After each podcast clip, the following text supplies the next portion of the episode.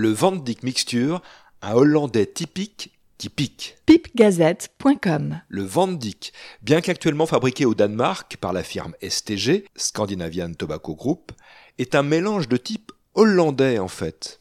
Composé de Virginie, de Burley et de Cavendish, le Van Dyck Mixture s'inscrit dans la lignée du Flying Dutchman et du Clan.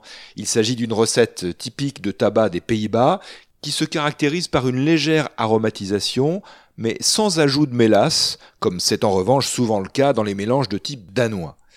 Le Van Dyck est constitué de brins de coupe moyenne et assez courts, allant du marron clair au noir léger. Le tabac n'est pas collant et un parfum fruité, disons de cognac, se fait sentir à l'ouverture de la pochette. Après un bourrage assez serré, l'allumage et la combustion se déroulent sans difficulté. Les premières volutes exhalent un arôme légèrement vanillé ou caramélisé.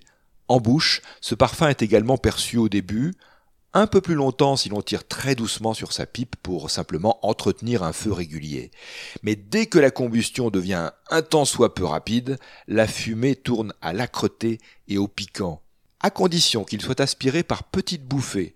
Cet aromatique léger n'est pas désagréable, ce qui dans ma bouche n'est pas franchement un compliment. Cependant, en tout état de cause, la fin de pipe tournera au tongue bite, selon l'expression anglaise, c'est-à-dire si l'on traduit mot à mot à la morsure de la langue.